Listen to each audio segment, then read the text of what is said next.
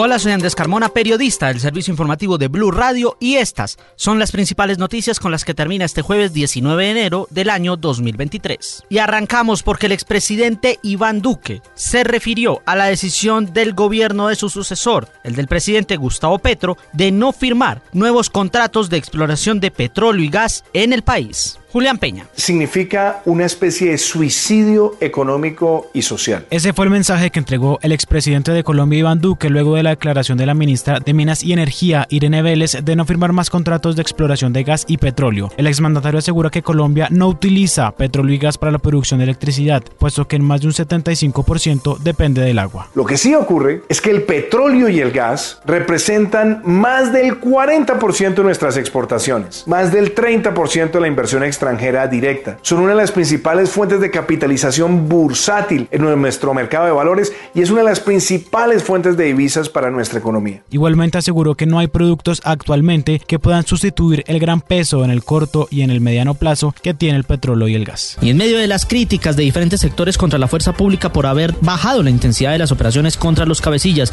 de grupos ilegales, el ministro de Defensa salió en respaldo de los militares y policías asegurando que los cambios son necesarios Valentina Herrera. Andrés, buenas noches. Y es que recordemos que una de esas críticas llegó por parte del fiscal general Francisco Barbosa, que en Meriano Blue dijo que estaba preocupado por cómo habían disminuido las capacidades de estas ofensivas, de estas diferentes operaciones militares y policiales en medio de los decretos de cese al fuego, en especial contra cabecillas de grupos como el Clan del Golfo. Pues bien, esta es una de las respuestas que llega por parte del ministro de Defensa, Iván Velázquez, quien insiste en que están respaldando a cada uno de los soldados y de los policías que están en las calles haciendo las operaciones. El gobierno nacional seguirá mostrando su apoyo irrestricto a todas las áreas y acciones de la fuerza pública encaminadas a demostrarle al mundo que la hora del cambio ya llegó dicen que están confiados precisamente en ese cambio. A propósito, Andrés, estas declaraciones las dio cuando estaba despidiendo a la nueva versión de la expedición colombiana a la Antártida, que recordemos está conformada por 36 tripulantes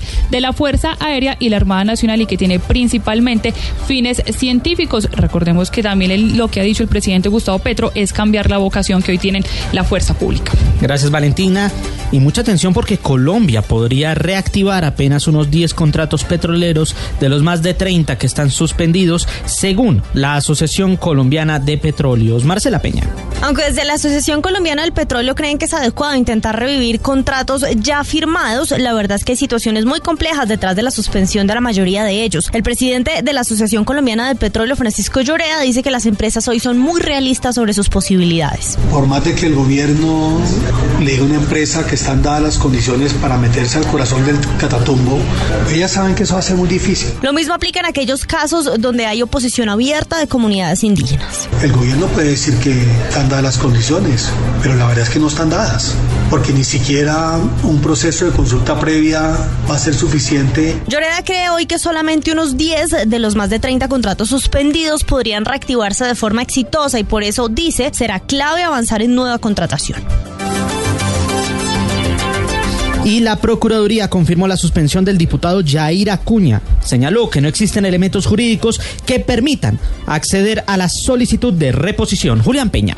El ente de control confirmó la providencia proferida en diciembre del 2020 contra el diputado de Sucre, Jair Acuña, en ese momento representante a la Cámara, a quien sancionó con suspensión en el ejercicio del cargo por cuatro meses, esto por incurrir en falta grave cometida a título de culpa gravísima. Señaló que no existen elementos jurídicos que permitan acceder a la solicitud de reposición que formuló la defensa, a quien se le advirtió que contra la presente decisión no procede recurso alguno. La Procuraduría sostuvo que no se presentó atipicidad en el cargo formulado y que por el contrario, el entonces representante expidió como presidente una resolución que ordenó el reparto de quejas y denuncias entre los representantes, función que debió ser asumida por la nueva directiva, comportamiento por el que fue investigado y posteriormente sancionado.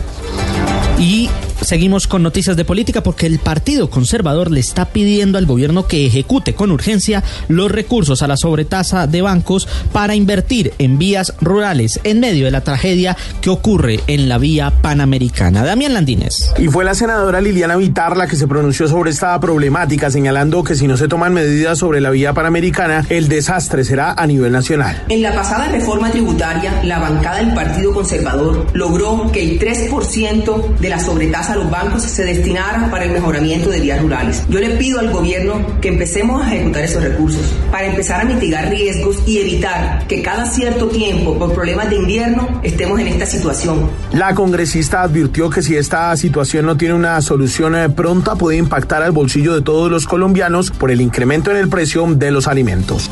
Y después de que la Aerocivil anunciara que anulaba el proceso de integración entre Avianca y Viva Air, las dos aerolíneas respondieron que buscan que este proceso se haga lo más pronto posible con el fin de poder salvar las compañías. Oscar Torres. Ante esta decisión, Viva Air contestó en un comunicado que la determinación deja una luz de esperanza para la permanencia de Viva en el mercado y obtener en el corto plazo una respuesta positiva a este pedido. La aerolínea aseguró que se encuentra a favor de la integración con Avianca, ya que el análisis que hace la Aerocivil le permite a Viva su permanencia en el mercado.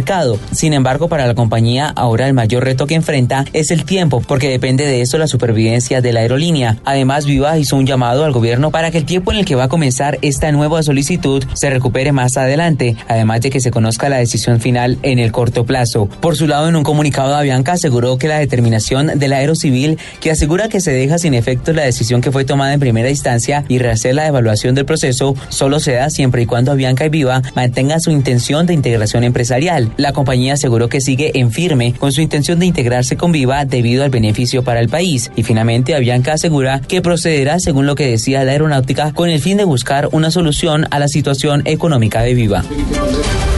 Y sin conocer un texto oficial y solo con ideas sueltas que ha dado la ministra de Salud, Carolina Corcho, la Academia Nacional de Medicina y otras 11 asociaciones médicas dicen apoyar las propuestas de la reforma y su vez le piden al gobierno una reunión técnica donde puedan dar aportes y aclarar algunas dudas. Ana María Ceris. Se siguen conociendo posiciones sobre la polémica reforma a la salud. Esta vez se unieron la Academia Nacional de Medicina, el Colegio Médico, la Federación Médica Colombiana y otras nueve asociaciones médicas donde exponen los acuerdos fundamentales fundamentales para una reforma en el sector. En esos puntos coinciden con el gobierno en eliminar la intermediación de las CPS, crear un sistema único de información, fortalecer la ADRES y la Superintendencia de Salud. Herman Redondo, vocero de la Academia Nacional de Medicina. Aunque también tenemos algunos puntos que deben ser aclarados, razón por la cual hemos invitado fraternalmente a la señora ministra y a los viceministros a que tengamos escenarios de diálogo y concertación y participación directa con el fin de aclarar las dudas que podamos tener y hacer aportes. Dentro de esos puntos que ellos necesitan aclarar está el cómo será la forma de pago de los servicios y a los prestadores, el déficit del talento humano existente, qué entidades asumirán la función de administración de salud, que es lo que vienen haciendo las EPS, y el riesgo por las faltas de auditorías y revisión de cuentas. Sin embargo,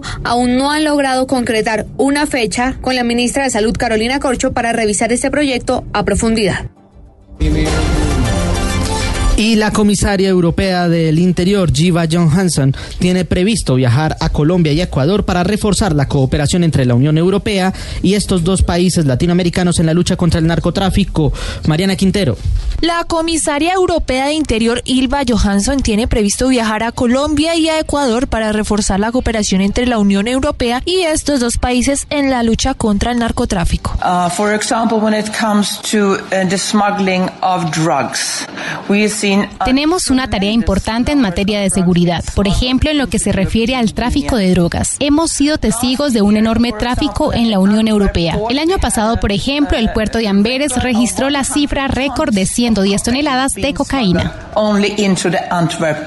La fecha de la gira que adelantará está por confirmarse. La visita se producirá en el contexto del aumento de la violencia ligada al narcotráfico en la ciudad belga, donde los tiroteos se han convertido en episodios frecuentes y recientemente uno de esos ataques acabó con la vida de una niña de 11 años cuya familia está implicada en esas mafias. Y en noticias internacionales, Europa conformará un tribunal especial para juzgar los crímenes de guerra cometidos por Rusia en Ucrania. César Moreno. El Parlamento Europeo adoptó una resolución en la que exige la creación de un tribunal especial para juzgar a los líderes políticos y militares rusos y sus aliados por los crímenes cometidos durante la guerra en Ucrania, un paso que cree que llenaría el vacío legal en la justicia penal internacional. El presidente ucraniano Volodymyr Zelensky celebró la creación de este tribunal y dijo que Rusia debe rendir cuentas por su agresión y debe prevalecer la justicia. Recordemos que el Estatuto de Roma, el Tratado Fundacional de la Corte Penal Internacional, dificulta la posibilidad de juzgar a Rusia por el crimen de agresión, puesto que requiere que ambos países sean miembros del tribunal y ambos no lo son. Paralelo a esto, Ucrania pidió a sus aliados occidentales que decidan lo antes posible si van a enviar más tanques y sistemas de defensa aérea a Ucrania, porque dice Kiev, estamos pagando la lentitud con la vida de nuestro pueblo. Y recuerden que la ampliación de estas y otras noticias las pueden encontrar en blurradio.com, en nuestras redes sociales arroba blurradioco y aquí en la plataforma Boombox.